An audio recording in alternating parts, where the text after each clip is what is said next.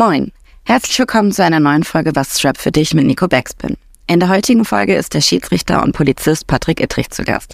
Er verbindet Rap mit seiner Jugend und beschreibt, wie er diesen früher auf den Straßen vom Mümmelmannsberg auf Ghetto-Blastern gepumpt hat. Für Patrick steht die Musik aber keineswegs mit seinen Berufen im Konflikt. Im Gespräch mit Nico erzählt er davon, wie er auf dem Weg zum Stadion Musik pumpt und dass er als Polizist sogar selbst schon mal gerappt hat. Wie er den Spieß umdreht und zur Abwechslung Nico mal ein paar Fragen stellt, was das mit Dr. Alban zu tun hat und wer für ihn der Goat ist, das erfahrt ihr in der Folge. Viel Spaß! Patrick, schön, dass du da bist. Ja, das eine kurze Anrede, ja, sehr gerne. In einem Special-Format für mich, aber ich finde es gut. Ja, sehr gut. Was ist Rap für dich? Äh, Rap ist meine Jugend eigentlich. Also äh, äh, Rap ist äh, da, wo ich aufgewachsen bin. Das ist eigentlich Rap und Hip-Hop für mich, wenn ich ganz ehrlich bin. Denn äh, da, wo ich herkomme, da haben die Halbstarken versucht, Rap zu hören und alles nachzumachen. Äh, es ist Hamburg-Müllmannsberg und daher ist Rap schon ein großer Teil und Hip-Hop meiner Jugend. Du bist Bundesliga-Schiedsrichter. Die erste Frage, die mir sofort einfällt, bist du dann damals auch schon derjenige gewesen, der quasi dazwischen gegangen ist und Konflikte geschlichtet hat? Oder bist du auch, gehörtest du auch zu den Halbstarken, die Rap versucht haben nachzumachen? Ähm, ich habe mich in der Tat mal versucht mit so ein paar äh, Rap-Takes und selber. Ach, echt? und selber einen rauszuknallen und so. Und früher mussten wir, ich weiß nicht, du wirst es auch noch kennen, wir haben ja früher, wenn uns ein Lied gefallen hat, ne, oder irgendwas Geiles uns gefallen hat, da habe ich auf dem Kassettenrekorder halt Record und Play gedrückt. Ja. Damit ich den Da aufgenommen habe, was da los gewesen ist. Also, es gab's ja alles gar nicht früher. So und dann habe ich das versucht irgendwie nachzusprechen, obwohl ich gar kein Englisch konnte. Also ich konnte, ich habe irgendwie versucht, das, was ich höre, nachzusprechen. Mhm. So haben wir äh, angefangen. Die Älteren und das werden sich erinnern. einfach äh, mein Teil des Raps, aber man muss sich ja wirklich äh, ja schon ein bisschen äh, äh, zurückerinnern. Äh, da waren schon wirklich viele Halbstarke dabei, aber ich bin eher nicht der, der äh, dann da geil mitgemacht hat, sondern ich bin immer so ein bisschen außenstehend. Ich bin dann doch eher zum Fußballplatz gelaufen. Ja, ja. Und irgendwann. Ja. Genau, du hast, du hast einen Weg gemacht, der, der wird sicherlich auch noch das eine oder andere Mal heute Thema. Was wir heute natürlich besprechen wollen, ist so ein bisschen, wie denn deine Verbindung zu Rap stattgefunden hat. Und die Frage, die ich jedem dann am Anfang einmal stelle, ist, kannst du dich an diesen ersten Moment erinnern, den ersten Song, die erste Person, irgendetwas, diesen allerersten Kontakt zu Rap? Wo kam der her? Ähm, Wer war das? Was war es und warum? Ja, ähm, das ist in der Tat eine gar nicht so einfache Frage, weil ich kann ja noch nicht mal das äh, konkret erste Spiel nennen, das ich gepfiffen habe. Deswegen, da bin ich nicht so gut drin. Ähm, aber ich kann, ich weiß, dass ich ähm, Anfang und Mitte der 90er äh, äh, in Müllmannsberg viel Rap und viel Hip-Hop gehört habe. Und ich glaube, so das Erste, ähm, was mir so auch, sag ich mal, von, vom amerikanischen Rap oder äh, vom amerikanischen Hip-Hop rübergekommen ist, das waren dann in der Tat, äh, das ging schon, das ist dann irgendwann auch in Kommerz ausgeartet, klar, ähm, aber das ist dann schon Richtung Run DMC. Ähm, gut, die 2000er Snoop mit seinem ersten dicken Hit, der war ja Anfang der 2000er. Ähm, ja, dann, dann ja, Puff Daddy und sowas. Das sind als viel Kommerz dabei, ne? aber die haben ja früher auch auch irgendwann angefangen. Und wenn ich mir überlege, äh, die haben ihre Hits auch nicht nur geschrieben, äh, damit es ihnen gut geht, sondern haben damit auch Kohle verdient. Selbstverständlich. Das ist ehrlicherweise ist ja auch das Schöne, wenn du über Rapmusik im Ganzen aus deutscher Sicht sprichst und über diese, zum Beispiel Untergrund oder, oder die echten Sachen in den USA. Das ja. sind halt Dinge, die halt in 200 Ländern auf der Welt überall erfolgreich gewesen sind. So schlecht, können sie, ja, so schlecht können sie da nicht gewesen sein. Und auch so, so klein waren sie dann am Ende doch nicht, wie man vielleicht aus der Szene das heraus wahrgenommen hat. Aber ja. waren, waren es die äh, berühmten Halbstarken, also waren es die Jungs äh, bei dir im Viertel, die dich damit in Kontakt gebracht haben oder war es die Familie? Nee, ich glaube, ich war es. Eigentlich war, war ich es selber. Ähm, ähm, man muss dazu sagen, dass ich jetzt nicht der Monster-Rapper und Monster-Hip-Hopper bin, wie man wahrscheinlich auch schon feststellen wird. Aber ich bin nicht der, der ganz tief im Untergrund gewühlt hat und äh, jeden Monster-Rap-Song äh, da ausgegraben hat, der vielleicht noch gar nicht irgendwo kommerzialisiert worden ist oder so. Aber das, was man ja früher gehört hat, ähm, das hat man gut gefunden und ich habe mich damit, ähm, ich will nicht sagen identifiziert, aber es gehörte halt zu meiner Jugend, Rap und Hip-Hop-Musik. Und deswegen war es nicht so, dass ich von jemand angeleitet wurde, jemand mir gesagt hat, ey Patrick, ey, das musst du jetzt unbedingt hören, das ist mega geil, sondern ich fand es einfach gut. Ja, es ist ja schon immer so, also hier in dem Format sind es ja oft mal so, dann ist es der große Bruder, manchmal sind es sogar die Eltern und die Platten. Das ja. bist du jetzt in einem anderen Jahrgang. Ähm, bei dir werden es nicht die Eltern gewesen sein, aber das ist immer große Brüder oder halt irgendwelche Jungs auf der Straße gewesen sind, die einem den Zugang gegeben hat. Wie tief man dann eingestiegen ist in das Ganze, das ist dann ja auch immer so eine Sache, wie weit man damit gehen wollte. Gerade weil du das beschreibst, dass du in Mimmersberg und das ja schon auch ein härteres Viertel in Hamburg auch zu der Zeit gewesen, damit aufgewachsen bist. Ja. Hat, ähm, zwei Sachen, die da natürlich ganz spannend sind. A, wie selber, wie tief drin stecktest du in diesem Viertel? Das mache ich mal vorher. Was würdest du sagen? Äh, ich steckte tief drin in dem Viertel, aber nie ähm, so drin, dass ich äh, um mich und um andere Angst haben musste. Also ich habe es immer geschafft, irgendwie wieder rauszukommen. Ähm, dazu muss man sagen, um das mal zu beschreiben, Müllmannsberg ist ja äh, und fünf, sechs Stadtteile in Hamburg sind ja ähm, damals zu Spätaussiedlerzeiten viele Türken, viele Afghanen, viele Polen als Spätaussiedler ja nach äh, Hamburg gekommen, über die ähm, ähm über die Lager Friedland etc. verteilt worden und da Hamburg keinen Platz hatte, hat man dann halt ähm, äh, Stadtteile gebaut, wo viele Menschen rein können. Das war unter anderem Hamburg, das war Wilhelmsburg, das war Stalzhoop, ähm, das ist Ostdorf. Ähm, das sind so die Stadtteile, wo ähm, wo das sich dann zentralisiert hat. Und ähm, wenn ich ganz genau überlege, ähm, dass zu den Zeiten 90er Jahre und da machen wir uns auch nichts vor, ist Rap Hip Hop ja eine Untergrundmusik gewesen, womit sich viele auch gebrüstet haben, auch in nicht so schönen Situationen. Äh, und ähm, Hamburg, ähm, Müllmannsberg, ähm, es gab die damals, das wird sich jetzt total äh, blödsinnig anhören, aber es gab die MTBs und die WTBs. Ich weiß nicht, ob du da was sagst. Das sind Müllmannsberger Türkenboys, die Wilhelmsburger Türkenboys. Ich war jetzt nur kein Türkenboy, ne, weil ich ja ein Deutscher bin mit polnischen Wurzeln. Ähm, aber irgendwie äh, wusste man, ich habe es irgendwie immer geschafft, mich so zu integrieren dass ich halt nicht auf die Fresse gekriegt habe. Schlau. Aber war auch schnell wieder weg, um nicht mitzukloppen. Ja. Ich habe es irgendwie geschafft. Aber Rapmusik war natürlich immer ein Teil dieser Jungs, weil sie gesagt haben, dass damit identifizieren wir uns irgendwie auch auf diese Art und Weise, was ich nie so richtig gut gefunden habe. Also das war nie mein Weg, ne? aber ich habe es immer irgendwie geschafft, mich da so rauszulavieren. Aber, aber die Musik hat dich ja doch ein bisschen fasziniert, ne? Also und Total. je nachdem, von wem du beschreibst, woran liegt es denn, dass dich, keine Ahnung, Gangster-Rap aus den USA nicht dazu gebracht hat, dass du selber dir ein Bandana um den Kopf gebunden hast und auch ein bisschen auf Gangster Mimmelmannsberg gemacht hast?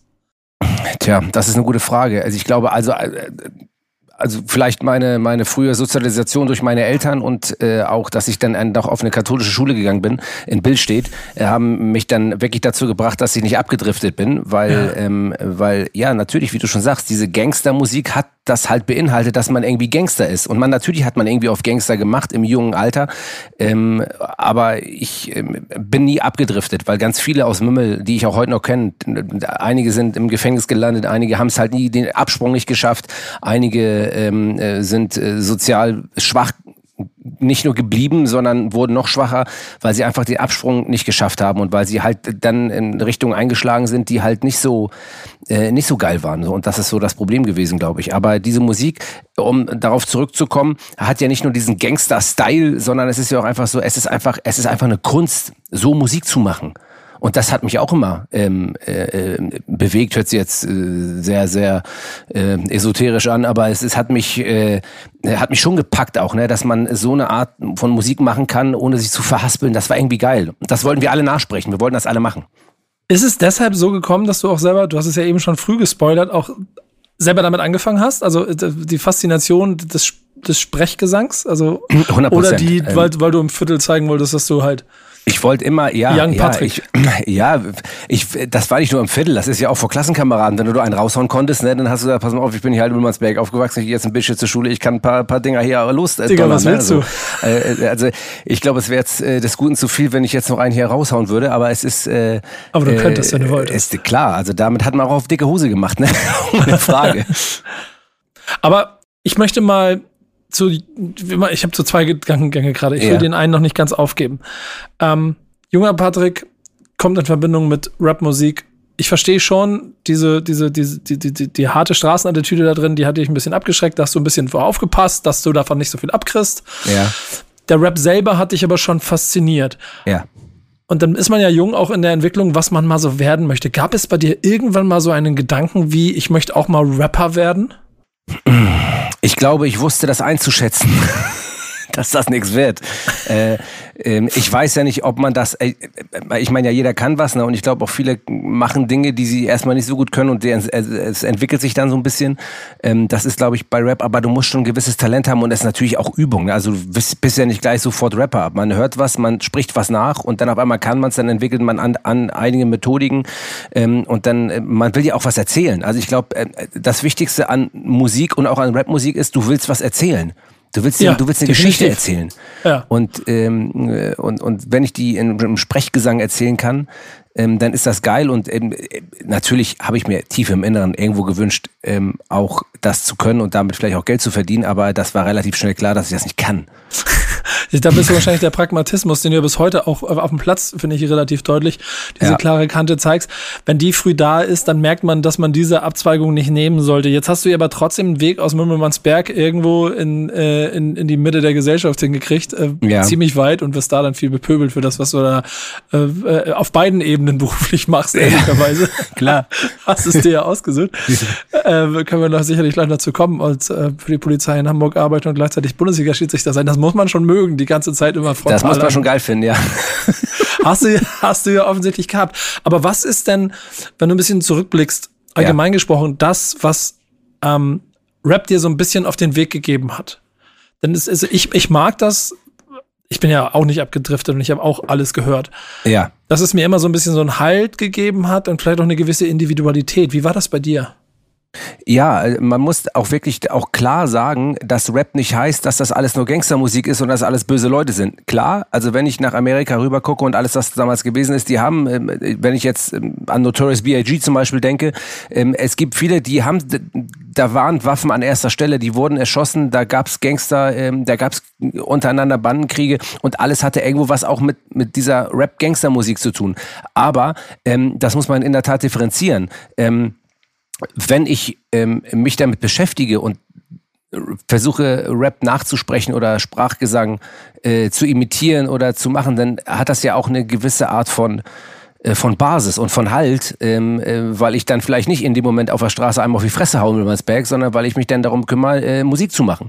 Und, ähm, und deswegen glaube ich schon, dass das mit ein Teil dazu beigetragen hat, dass man sich so, eine, so einen gewissen ähm, Halt aufgebaut hat dadurch. Natürlich vielleicht nicht in der extremen Form, wie es andere Dinge, die bei mir äh, dann ein Thema waren, Fußball etc., aber schon natürlich. Welche Künstler kannst du so aufzählen, wenn du von deinen frühen Zeiten sprichst? Und du hast das am Anfang so ein, zwei Mal so ein bisschen betont. In diesem Format geht es nicht um Untergrund und Mainstream und, ja. und wie viel du weißt oder so. Es ist ja. vollkommen egal. Wenn du mir jetzt die Bravo, Bravo Black Music Hits, wie sie hieß, von Auf und runter ratterst, vollkommen legitim. Aber mich interessiert so ein bisschen das Spektrum. Weil du, wenn du Mümmelmannsberg in den 90ern groß wirst, dann kann ich mir vorstellen, da ist schon viel R&B, da ist viel West Coast, so Dr. Dre äh, und Snoop wahrscheinlich. Ja, klar. Solche Sachen. Ich weiß gar nicht, ob da viel Deutschrap dabei ist, aber was sind so die Künstler und Künstlerinnen, die dich so, wenn du so diese Zeit zurückblickst, so am meisten geflasht haben, geprägt haben, wo, wo du hängen geblieben bist? Wer fällt ja, also wie gesagt, wenn ich jetzt in den äh, amerikanischen Sektor gehe, ähm, ähm, und das war damals für mich nur Amerika, es gab irgendwie Rap nicht mit anderen Ländern, wenn du heute nach Frankreich zum Beispiel guckst oder so, das machst du ja auch, dass du extrem, dass ja viele Künstler aus Frankreich triffst, die mega geile Rap- und Hip-Hop-Musik machen. Ja. Ähm, aber für mich gab es damals irgendwie nur Amerika und äh, People of Color, äh, das war halt der, der, das war die Blase und ähm, äh, auf einmal kam Eminem. Ja, als oh, Weißer. Ja ähm, äh, und eigentlich war Rap eigentlich immer nur POCs vorbehalten, dass man gesagt hat, nee, das ist unser, das ist unser Ding und auf einmal kam Eminem und den hat man ein bisschen schräg angeguckt und dann wird das einer der erfolgreichsten Rapper Amerikas. Das ist schon crazy und das hat auch mich so ein bisschen ähm, fasziniert an der ganzen Sache. Das heißt aber, wobei er ja auch, glaube ich, so Ende 90er, Anfang 2000er ähm, berühmt geworden ist, äh, wenn ich mich erinnere. Ich habe jetzt äh, keine Google-Suchmaschine vor mir, deswegen ähm, versuche ich das ein bisschen aus dem Kopf rauszu, ähm, rauszudrücken. Aber wie gesagt, wie ich schon sagte, so ähm, Run DMC, ähm, Ice Cube, ähm, all diese, ähm, äh, all diese Künstler, die natürlich dann irgendwann durch Kommerzialisierung viel Geld verdient haben und ähm, relativ bekannt wurden, aber das ist so so der amerikanische Raum.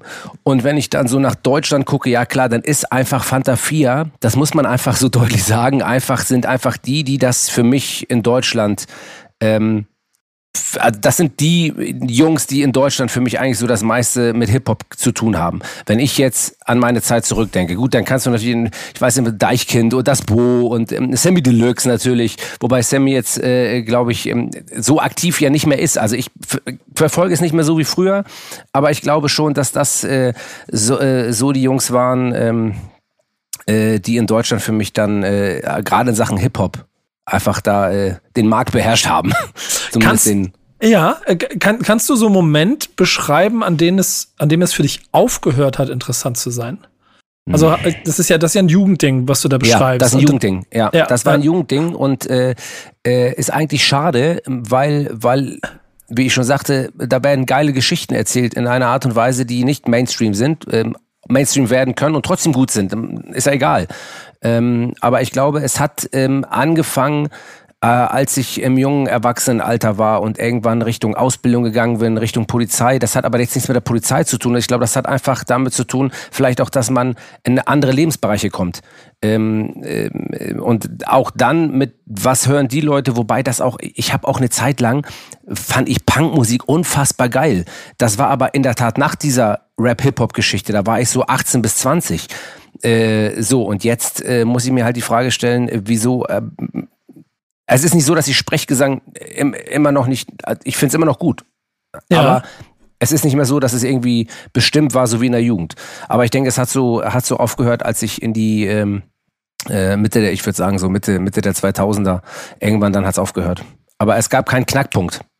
Hast, gab es denn aber irgendeinen so Moment, an dem du, an dem du, also, oder hast du vorher dich inf, also informiert? Hast du irgendwelche Quellen gehabt? Hast du einfach nur zufällig CDs gefunden? War es Radio und war das dann irgendwann einfach vorbei? Ja, genauso, also eigentlich, eigentlich ist es genauso gewesen. Also es waren die Quellen, die ich hatte, war Radio logischerweise und ähm, äh, Magazine, so ein bisschen ja. auch. Ne? Ähm, und äh, dann, ähm, wie, wie gesagt, es gab ja keine also CD, ich weiß gar nicht, wann die CD angefangen. Ich habe ja echt immer noch mit Kassetten hantiert die ganze Zeit. Ne? Also von daher, also wirklich jetzt, also das muss man sich mal vorstellen. Also wie ich mit den Kassetten da rum, das ist ja Wahnsinn. Äh, aber war geil. Und wir haben uns natürlich auch alle, wir haben uns auch alle so einen Ghetto Blaster geholt, ne? Mhm. Also wir hatten alle einen Ghetto Blaster mit einer Kassette drin und sind dann wie äh, wie die Gangster auf der Schulter haben das Ding da und sind da durch Mümmel gestampft und haben da äh, die die Mucke gehört, ne? Das war schon irgendwie crazy. Ja, ey, ich, ich finde ich find's stark. Vor allen Dingen sind das alles so Bilder, die nicht ganz dem passen. Und das mag ich an diesem Format so, was man sich überlegt, wenn man äh, Patrick Ittrich heute in einem Bundesliga-Stadion sieht oder wenn man ein bisschen googelt ähm, und sich dann dich beruflich im Alltag vorstellt, weil das eigentlich die Musik ist, die gar nicht so sehr in diese Welten passt. Ja, aber äh, die Frage ist, wie gesagt, man muss hier davon, das habe ich ja am Anfang schon gesagt, du musst hier einmal davon lösen, dass du einmal sagst, okay, klar, es, äh, es gab und gibt immer noch den Gangster-Rap und die Leute, die nicht so gut unterwegs sind, ähm, äh, was das äh, vielleicht strafrechtliche betrifft, äh, egal wo. Schön formuliert, ähm, äh, ja. Und die in, mit dieser Musik auch dann in Verbindung gebracht werden. Aber die Musik per se hat nichts mit den Menschen zu tun, ähm, der irgendwie ähm, abdriftet. Die Musik per se ist einfach, äh, das ist einfach ein Kunstwerk und das finde ich geil. So und deswegen ähm, verfolge ich es immer wieder, aber ich bin nicht mehr so drin im Thema. Das mögt ihr mir verzeihen, wenn ihr jetzt zuhört und sagt, jetzt wen hat er sich hier wieder eingeladen? Äh, aber das ist ähm, Du brauchst ein äh, für mich einfach äh, nicht mehr so 100% aktuell und ja. Nee, ich meine, dieses Format ist genau dafür da, weil ich ja. es ja so spannend finde. Es gibt ja dann diesen Moment, an dem du beschrieben hast, es hat dich verloren. Ähm, es, es gibt aus der Generation, aus der du kommst, irgendwann in der 70er geboren, in den 90ern damit groß geworden, dann kommen irgendwann die 2000er, dann, dann, ja. wird, dann wird Hamburg von Berlin musikalisch übernommen. Ja. Und dann steigen sehr viele aus. Ja. Es gibt in den USA so eine, eine, eine nach der ersten Eminem und nach der 90er Boom Bap Golden Era und sowas. Ja. Es kommt so die erste Ebene, wo es nur noch so um lauten Party-Rap geht. Ja. Und auch das hat damals viele Leute verloren. Ja. Kann, kannst du dich an so einen Moment erinnern, dass du mal wieder Aha-Erlebnisse in den letzten Jahren hattest, dass du Künstler oder Songs entdeckt hast, die, dich, die ja. dir auf einmal wieder gefallen? Würde ich Sido nehmen. Ach echt, ja? Ja.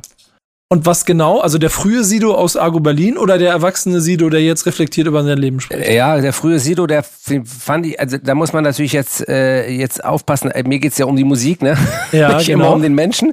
Ähm, aber die Musik, die er damals gemacht hat, war auch nicht schlecht. Und wie er sich entwickelt hat, das finde ich halt so interessant, weil der erwachsene Sido ja immer noch Rapmusik macht, aber trotzdem sich komplett verändert hat.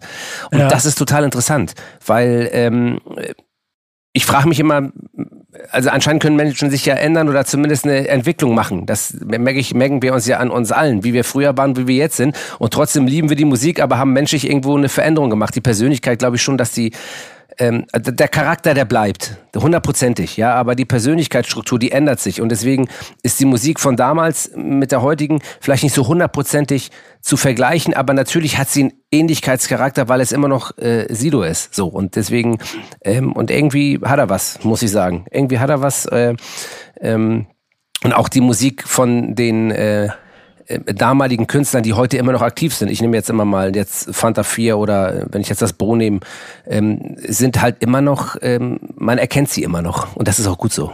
Ja, ich, ich glaube, ich glaub, das macht's aber auch ehrlicherweise aus. Und ich, ich bin ja selber in der Generation, die mit der Generation noch, die davor war, so lernt, wie man auch in Deutschland damit alt wird. In den USA gibt's noch eine Generation davor, die dir zeigt, dass ich, ich habe da auch schon mit 70-Jährigen gestanden und über Rap oder über Hip-Hop als Kultur im Ganzen gesprochen. Ja. Und ähm, ich merke, dass man damit sehr alt werden kann. Und diese Erkenntnis, die brauchte ich aber auch erstmal so in den 30ern, äh, dass es nicht nur Jugendmusik ist, sondern dass es auch erwachsene Musik sein kann. Ja, genau. Man, man hat immer, man verbindet Hip-Hop und Rap eher so mit bis 30 und dann ist gut. ja. aber du, das, ich, du hast vollkommen recht. Es gibt so schöne Beispiele dafür, dass es halt nicht so ist, sondern dass man auf jeden Fall auch damit wachsen kann. Ähm, Jetzt hast du alltäglich ja auf der einen Seite so ein bisschen, weiß gar nicht, ob, ob als, als Polizist damit zu tun, im Fußball hundertprozentig nicht. Kann ich mir so ein romantisches Bild davon vorstellen, dass Patrick Ittrich für die Vorbereitung auf den Spieltag aber schon mal gerne seine Hip-Hop-Playlist anmacht, um sich ein bisschen mental darauf vorzubereiten, weil es gleich richtig kesselt hier in Bremen im Stadion. also ähm, das ist in der Tat ja super interessant zu wissen, ja, für viele, ja, wie bereitet sich jetzt ein Schiedsrichter auch mental auf die Spiele vor? Und das machen ja viele Sportler und viele Fußballer sind ja auch, da haben eine Playlist, in, man sieht sie ja, das hat übrigens nachgelassen, dass die Leute mit den Beats-Kopfhörern durch die Gegend laufen, ne? Ja, also hast du mal, äh, hast ja, die, du mal die, gesehen die im Stadion? ist ja auch vorbei dafür. Die, die ist vorbei. Aber ja. dann hast du, haben alle Kopfhörer aufgehabt und waren der Meinung, das ist jetzt geil, weil, und jetzt, und dann wird jetzt, das war halt auch eine Phase sozusagen. Ähm, heute nehmen sie wahrscheinlich ähm, irgendwelche äh, AirPods oder keine Ahnung ja, was, oder genau. nehmen hier ein, äh, Sprech, äh, Sprechmikrofongeschirr oder was auch immer, aber ich bin noch nie derjenige gewesen, der sich Musik mit Musik vorm Spiel vollgedröhnt hat. Warum nicht? Ich höre, wenn dann, Musik auf dem Weg ins Stadion im, äh, im, im Auto. Ja. ja.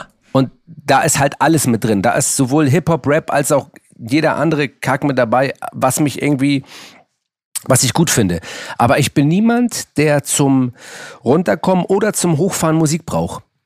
Ist es aber so, es dass. lenkt mich ab. Ja, aber ist, ist es bei dir nie so gewesen, dass, also Musik hat ja auch schon so eine emotionale Komponente, ähm, und gerade Jungs aus dem Blog erzählen es mir auch immer wieder, dass Musik für sie da manchmal oder Hip-Hop, das habe ich jetzt auch auf der ganzen Welt Klar. immer schon gehört, dass Hip-Hop so die einzige Lösung, die einzige, das, was das Leben gesichert, Hip-Hop Save My Life, höre ich oft.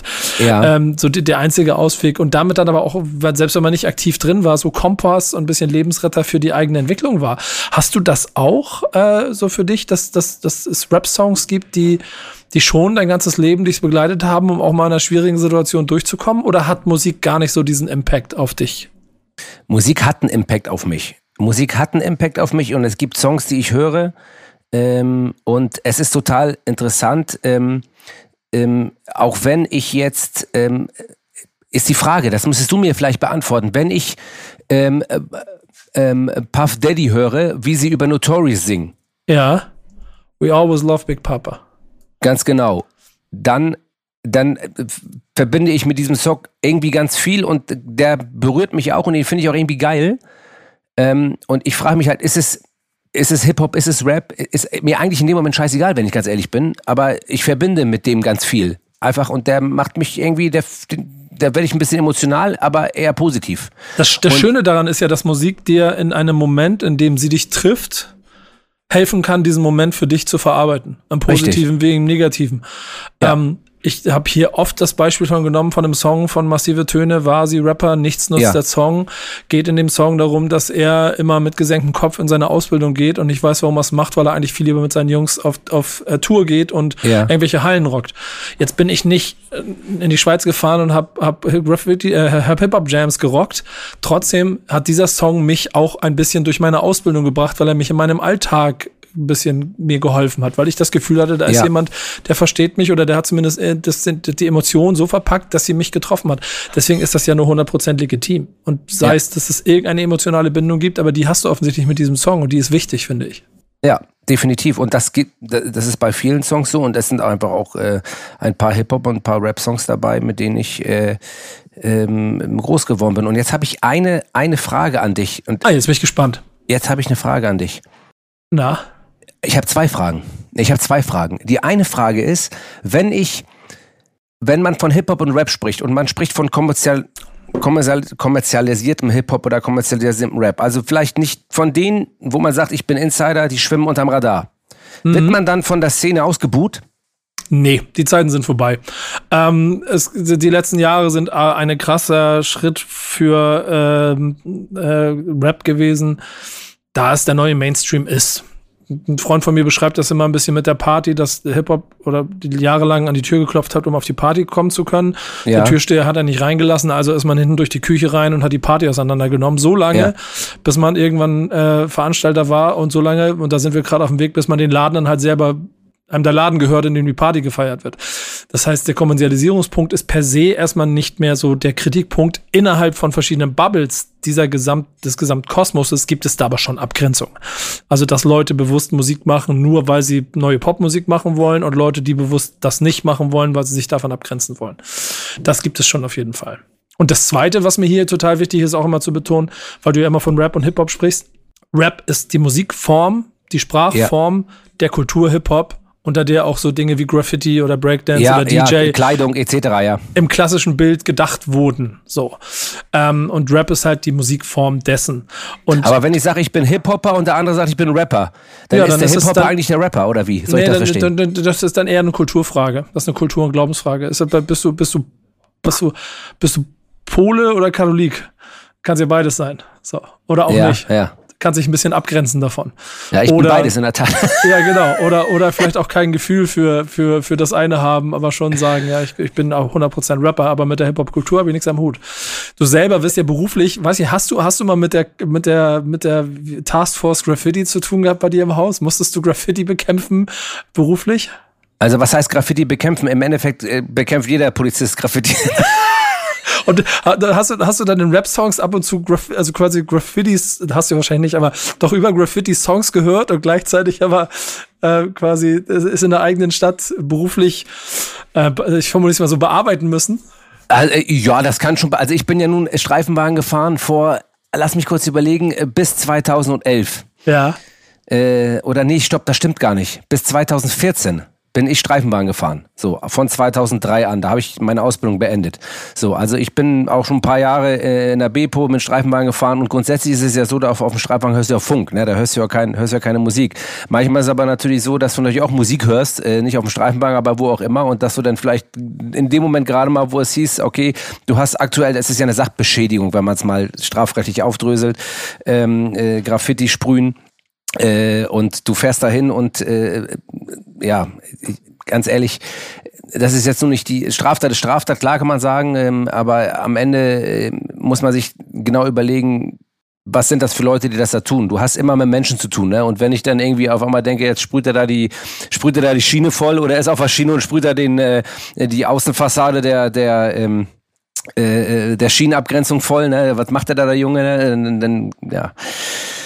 Dann sprichst du halt erstmal mit ihm, ne? Wir sind auch schon hinterhergelaufen, so ist das nicht, ne? Also wenn die abgehauen sind, dann läufst du halt hinterher, ne? Machst du halt auch, ne? Aber ja, das hast du nicht nur bei Graffiti-Sprühern gemacht, also von daher, also nee, da hast du schon ein paar, da sind schon ein paar äh, coole Sachen geschehen, ne? Aber das war jetzt nie so, dass ich jetzt, ähm, dass wir uns da mega Gedanken drüber machen mussten. Meistens haben wir auch nur die Dosen gefunden, ne?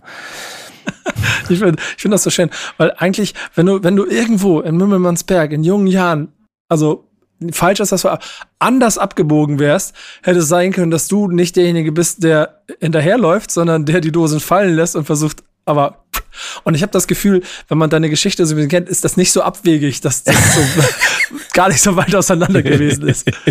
ja, ich, äh, äh, das ist ja alles hypothetisch, ne? Also deswegen ja, kann ich dir klar. auch hundertprozentig sagen, es, da waren wirklich viele schwere Jungs unterwegs in der damaligen Zeit in Wilmansberg. Also wirklich, da, wir haben Schießereien gehabt, ähm, ähm, wir haben Kneipen gehabt, da hielten sich nicht die nettesten Jungs auf. Also das ist, war, das war wirklich crazy, aber durch den Fußball, sag ich dir. Durch den Fußball und auch dann in Verbindung mit Gemeinsamkeiten in der Musik und das war damals der Rap mhm. ist es mhm. vielleicht sogar nicht so weit dazu gekommen. Also muss man nicht immer in die Sache, ich bin hier der Gangster-Rapper und das hat mich in die andere Richtung gedriftet, sondern vielleicht war auch die Gemeinsamkeit Musik und Fußball der Punkt, der mich natürlich durch Sozialisation meiner Eltern, habe ich vorher schon gesagt, aber dazu bewegt hat, nicht falsch abzubiegen. Und ich bin natürlich froh, nicht falsch abgebogen zu sein. Ne? Also das muss man ganz klar sagen. Ja, ehrlicherweise. Kannst nicht ganz unzufrieden sein mit dem, was du daraus gemacht hast. Ähm, Rap ist ja so die Sache, die hat lange gebraucht, bis sie gesellschaftlich eine gewisse Akzeptanz hatte. Und ich habe auch selber ja. das alles erlebt. Hattest du Situationen, in denen du dich rechtfertigen musst oder in denen es dir peinlich war, Rap zu hören? Nö. Kann ich mich überhaupt nicht dran, äh, dran erinnern. Die Sache ist, ähm, dass ich es aber weiß, wenn du ähm, nicht wenn du ganz, äh, die, also, das ist ja auch immer schwierig, wann ist man normal, wann ist was normal und wann hört man irgendwas, was normal ist, das kann man ja gar nicht so pauschal sagen, soll man auch Gott sei, Gott sei Dank heute nicht mehr und muss man auch nicht mehr. Nee, ähm, genau. Aber ich glaube schon, dass wenn man eine andere Musikrichtung als die damals normale gehört hat, Mainstream, was auch immer, dass man äh, so, uh, uh, auch wirklich, oh nee, habe ich gar keinen Bock drauf, oh nee, finde ich. Also diese Sprüche kamen schon ab und zu mal, wenn ich jetzt ähm, überlege, dass ich ähm, ähm schon schon Musikrichtungen gehört habe, die nicht immer nom dem Normalen entsprachen, was damals für viele normal war, ähm, dann äh, dann musste, aber ich musste mich nicht recht für das. War, also es war mir immer schon äh, das war mir immer schon egal, wenn ich ganz ehrlich bin. Also ähm, äh, da muss man auch sein eigenes Ding machen und dann auch auf sich vertrauen. Das ist, glaube ich, wichtig. Hattest du mal, es gibt eine Frage, die ich immer Leuten stelle. Hm. Ähm, die, die gehört so ins Gesamtportfolio von Dingen, die ich wissen will. Ob es so berufliche Kontakte mit Rap gab. Also hat man, hast du schon mal mit Rap irgendwie zusammengearbeitet? Wenn, keine Ahnung, jemand Radiomoderator ist, ist das ein einfacher Weg. Aber ich frage mal, Polizist und Schiedsrichter, hast du schon mal beruflich mit Rappern zu tun gehabt? Habe ich beruflich mit Rappern zu tun gehabt? Also mit anderen Worten, wen hast du eingebuchtet? Oder bei welchem Benefizspiel hast du irgendeinem. Äh, irgendein Strate ist kein Rapper, ne? Nee, das, der, der, der hat so wenig mit Rap zu tun. Ne? Boah. Äh, ähm, weiß ich gar nicht. Ich äh, lass mich kurz, warte mal, lass mich kurz überlegen. Aber dann wird denn eigentlich Zeit. Mit? Ich gehe auch fest davon aus, dass du auch wahrscheinlich noch nicht auf dem Splash gecampt hast oder irgendwie sowas. Nee. Guck mal, das denn Glück hast du wenigstens Konzerte, erste Reihe. Ja, ähm, ich war ähm, auf dem Semi Deluxe Konzert, war ich mal eher, ich, eher zweite Reihe. Ja, immerhin. Ich bin immer äh, zweite letzte Reihe. Reihe. Und ich war auch auf äh, diversen, ich war in den Ende der 90er auf diversen Festivals, wo ganz viel Rap gespielt wurde. Ach, wirklich? Ja, ja. Ich, ähm, ähm, also insofern, ähm, Hast schon, hast schon ein bisschen Dues gepaid, um im Jargon zu bleiben hier, ne? Wenn wir im Jargon bleiben, ja, ähm, aber es war eine Phase, wenn ich ganz ehrlich bin. Also ich, äh, ich bin halt nicht monstermäßig hängen geblieben. Das ist halt so das, nicht so, womit ich, ich halt nicht glänzen kann hier. Das muss man, muss man halt mal ganz klar sagen. Ne? Ja, also von daher. Ähm, ähm, ich, aber äh, ich, ich lass mich kurz überlegen, was ist eigentlich mit Jan Delay? Ja, der 100 Prozent, klar. Ne? Das ist ja nun auch jemand, der, der hat ja im Endeffekt eine ähnliche, eine ähnliche Vita wie du was die Städte betrifft. Ja, genau, genau. Ne? Und lebt in der schönsten Stadt der Welt und ist Fan vom besten Fußballclub der Welt. ja gut, das, ich lasse das jetzt einfach als unparteiischer, lass ich, ich lasse das jetzt ja, einfach mal ja, so stehen. Ja, du, du, du mit immer mit deiner unparteiischen, der, du, du, fühlst das doch auch, wenn du ehrlich bist. ja, also von daher, ich glaube, ich weiß gar nicht, ich habe ich Jan Delay nicht irgendwo schon mal getroffen, ich weiß es gar nicht. Hat es dich aber mal getriggert? Hattest du Bock auf die Welt oder war es eher Mucke und ansonsten hat dich der ganze Kosmos dann irgendwann relativ wenig interessiert? Ja, ich muss, ähm, äh, ja und nein. Ich hatte Bock, ich hatte Bock, aber es hat mich nicht endgültig gepackt. Also es fehlten es fehlten, es fehlten, wie sagte mal, wie hat mal einer gesagt, es fehlt noch viel zu 100 Prozent, aber mir fehlten halt so ein paar Punkte noch, damit es mich endgültig catcht, muss ich ganz ehrlich sagen. Das war so, ähm, ja. war mir glaube ich schon so der, ähm, ähm, eher der Wunsch der Vater des Gedanken, würde ich sagen. Äh, es, ist, es ist insofern ganz spannend, weil ich schon auch zwischen den Tönen höre, dass die Chance nicht ganz aufgegeben ist und ich notiere mir solche Sachen gerne hier oben in meiner, unter meiner Glatze, dass für den Fall, dass wir mal den rappenden Schiedsrichter brauchen, ich auf jeden Fall äh, Patrick direkt eine Nachricht schreibe, um mal zu checken, wie sieht's aus? Was bist du denn? Ja, young, ich, äh, young, ich werde dir eine Sache noch kurz doch, ich werde dir eine, ich werde dir eine Sache noch sagen. Wir haben ja, ich bin ja, jetzt, jetzt wird's, jetzt wird's hässlich. Ich bin, ähm, äh, ja, fünf Jahre Handpuppenspieler äh, gewesen hier bei der Stark. Polizei Hamburg, ne? Stark. So, und ich kann ja ganz verschiedene, ähm, ähm, ähm, Menschen und Töne und Sprachen imitieren. Ne? Also ich kann ja dann also ganz verschiedene Tonarten auflegen und Tonalitäten. Und äh, wir haben einmal, einmal im Jahr haben wir so eine Handpuppenspieler, ähm, wo wir für die Kollegen, für die Polizeikollegen, da gibt's dann so ein, so ein Märchen. Und wir nehmen immer ein Gebrüder Grimm-Märchen und dazu nehmen wir immer Musik auf. Also wir nehmen Bestandsmusik, das ist, wir müssen dann natürlich keine GEMA-Gebühren zahlen, weil es ein interner Raum ist, aber wir nehmen dann nur die ähm, nur die Musik, ähm, den, den Instrumentalteil und legen da unsere eigene, unseren eigenen Text drauf, den wir bestimmen. Und ich habe mehrmals gerappt in den Stücken. Mhm. Also habe dann sozusagen einfach gesagt, okay, ich mache jetzt hier ähm, äh, mach jetzt hier mal den Sido äh, und habe dann sozusagen umgedichtet, umformuliert und habe gerappt. Äh, Ja. Also da gibt es auch ich äh, vielleicht ich schick dir das mal zu und dann kannst du mal kannst du mal sagen, wie ob du das geil findest, ob du das einbauen möchtest. Also von daher muss man nur aufpassen, ob das äh, vom Ob das Instrumentalteil genehmigt wird. Aber ich glaube, zehn Sekunden darf man abspielen, ne? oder drei, ne? Also hier ein ziemlich großer Graubereich. Ja. Ähm, aber, aber das viel, der viel wichtigere Punkt ist daran ist ja, ob ich damit dann quasi entweder was gegen dich in der Hand habe oder eine große Karriere quasi mir anhöre, von der Das ich ist mir in der denke, Tat, ja. die müssen wir, die müssen wir noch reaktivieren. Die müssen wir reaktivieren. Ich schicke dir das zu und dann kannst du das, äh, kannst du das mal, äh, kannst du das mal, äh, mal reinziehen. Aber eine Sache, ich wollte dir eigentlich zwei Fragen stellen, mir fällt Ja, gerade noch mal was ein. Ja, mach. Ähm, Du ähm, kannst mir so viele Fragen stellen, wie du willst. der, wenn man, wenn man, ich weiß nicht, wie es im Fachjargon heißt, aber wenn ich zwischen den Rap-Tönen dieses, diese, diese, diese Beats mache mit meinem Mund, Hm? Beatbox. diese Beatbox mache, das ist ja nichts Neues. Ja, je nachdem. Also Beat, Beatbox ist ganz alt. Das ist, wenn ich den, wenn ich den Beat mit dem Mund mache. Die, Aber es gibt doch, ist das eine Band, heißen die Migos in Amerika? ja, das, was du jetzt meinst, sind die Adlibs.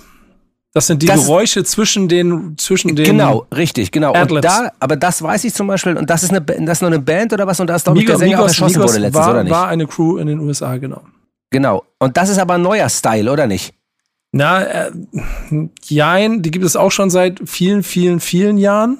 Also äh, Adlibs, die, auch da, wahrscheinlich schon, da begebe ich mich jetzt auf dünnes Eis, aber ab, auch schon vor 20 Jahren gab's Adlibs. Das Ja. ist dann manchmal nur das Yeah im Hintergrund oder irgendwie sowas. Ähm, aber es ist auf jeden Fall in den letzten Generationen noch etwas exzessiver auf den Plan gekommen. Das Ja. ja. Ähm, willst du mir sagen, du bist ein großer Fan von Adlibs? Ich find's nicht schlecht, sagen wir mal so. Ähm, Ja, finde ich gut, finde ich gut. Ich, das, vor allen Dingen, dass du auch Migos sagst, kommt, bringt mich nämlich zu einem Teil, der jetzt noch sehr spannend wird, weil ich, ich Richtung Ende auf jeden Fall so ein bisschen so Steckbrief noch was abfragen will. aber bevor du zum Steckbrief kommst, eine letzte Frage habe ich noch. Gerne. Was ist mit Dr. Alban?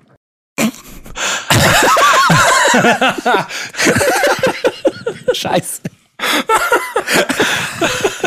Weißt du was? Das ist eine sehr gute Frage, weil ähm, wenn du nicht mal mit einem guten Freund, ähm, dem Hip-Hop-Professor Falk Schacht, darüber unterhältst, ähm, das sind alles, da gibt es dann ja auch Toni Kortura aus Hamburg, so, ne? Ähm, ähm, Turbo B von Snap, I Got Power und so. Ja, das sind klar. alles Leute, die ja auch alle Rapper waren, die damals aber auf Gedeih und Verderb nicht zur Szene zugehörig gezählt wurden, weil sie halt Popmusik gemacht Weil haben. sie Popmusik gemacht haben, Und ganz das genau. war damals ein Skandal. Wenn du es mit heutigen Bemessungsgraden dir anschaust, ist das alles 100 Prozent wäre das mit drin. Aber zur damaligen Zeit Gab Stress. gab Stress. Ja, Und genau. da war Dr. Alban auf gar keinen Fall, hat er nichts damit zu tun gehabt. Und ich bin mir ziemlich sicher, der, wenn der heute rauskommen würde, dann wird es wahrscheinlich gar keine Diskussion darüber geben. Ja, ja. Aber gut, ich meine, es ist, wie gesagt, es ist. Äh, fiel mir nur gerade ein, aber gut. Ich finde ich sehr stark. Letzte, letzte Frage von Patrick Icke an mich. Was ist, was ist mit Dr. Alban? Finde ich sehr gut. Äh, wir legen los. Guck mal, Ja. ich- die, letzten, die letzten Schritte auf diesem Format. Okay. Äh, vom, voll- vervollständige den Satz. Darum bin ich kein Rapper geworden. Weil ich am Ende nicht 100% Rap gefühlt habe. Stark. Fass uns noch mal, fass für uns nochmal zusammen. So vielleicht auch mit, mit Jahreszahlen. Das erste Mal in Hip-Hop Berührung gekommen bist du wann? Anfang der 90er Jahre. Der erste Lieblingsrapper oder Rapperin, die du hattest? Run DMC. Das Rap, das Rap-Album, das jeder mal gehört haben sollte.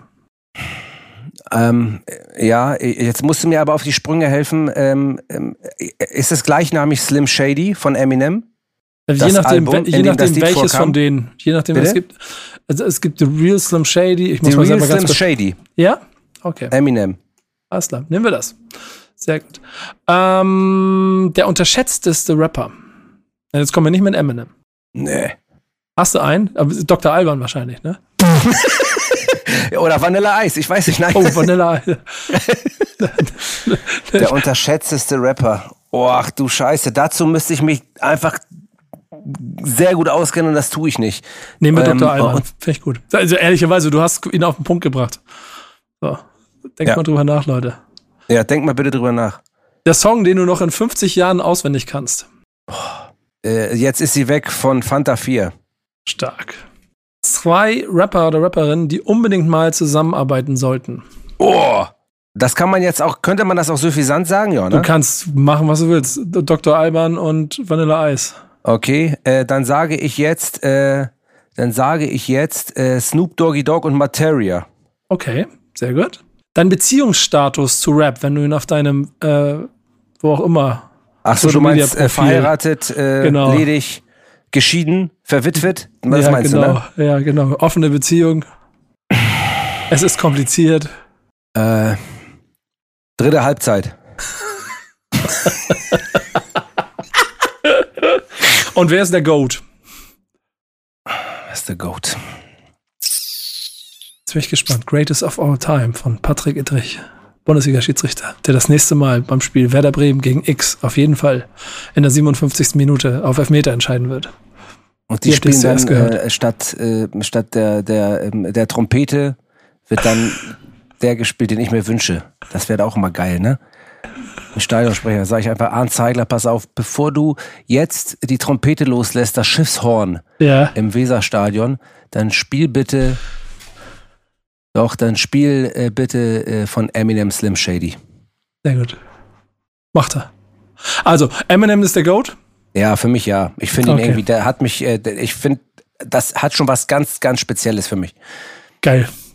Wir brauchen drei Songs für unsere Playlist von dir. Einen habe ich euch genannt gerade. Mhm. Äh, äh, Türlich, Türlich, sicher Digger. Mhm. Vom Das Bo. Und dann nehmen wir noch Weck mich auf von Sammy Deluxe. Schöne Auswahl.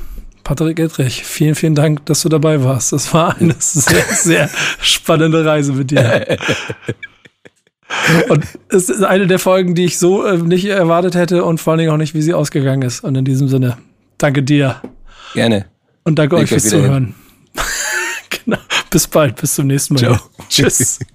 Kada, was sagst du? Ja, irgendwie unverhofft so ein bisschen. Also ich glaube, ganz viele kommen in den Podcast rein und denken, sie müssen jetzt irgendwie geschichtlich irgendwas liefern und dann kommen ganz andere Geschichten zustande. Wie hat es dir denn gefallen? Ich finde total cool und ich muss dann so jemanden wie Patrick auch ein bisschen davon, davon lösen, dass er nicht versuchen muss, mit mir auf einem, ich merke immer, die wollen auf einem Fachlevel hier mhm. nicht so dich verlieren oder vor, sind vorsichtig, dass sie eventuell was Falsches sagt. Darum geht's ja gar nicht so. Und dann aber eher so diese Geschichte, zu, die ich ein bisschen kannte, aufzubauen aus einem Typen, der aus Mümmelmannsberg, Hamburg, Ghetto kommt, ja. jetzt Bundesliga-Schiedsrichter ist und aus dem Weg dazwischen halt äh, gerne, keine Ahnung, Puff Daddy oder Eminem hört. Äh, das, ist, das, ist, das ist diese unverhoffte Seite. Also ich weiß nicht, ob du dir hättest vorstellen können, als du den gegoogelt hast und ein Bild von ihm gesehen hast, dass der Rapper. Absolut überhaupt gar nicht. Also ich äh, komme ja so an die, also die interessantesten Menschen irgendwie ran, über dich, über die Ideen, die dann irgendwie auch in der Redaktion zusammenkommen. Und auch da habe ich mir nichts äh, erdenken können, aber er hat sich ja riesig über die Anfrage gefreut. Und so haben wir es jetzt bestätigt bekommen, dass ihn Rap ganz schön begleitet hat über die Zeit. Ich würde auch sagen, wir haben jetzt in der Tasche einen Patrick Gedrich, der rappen wollte und vielleicht dieses Talent auch noch immer in sich trägt und wir nicht, nicht wissen, was wir daraus machen können. Aber er schickt mir Aufnahmen, da bin ich sehr gespannt drauf. Musst du mir und, unbedingt zeigen, dann ja. Ja, mache ich. Und ein weiteres, eine weitere Farbe in unserem schönen Sortiment von Leuten, von denen man nicht erwartet, dass sie Rap-Fans sind.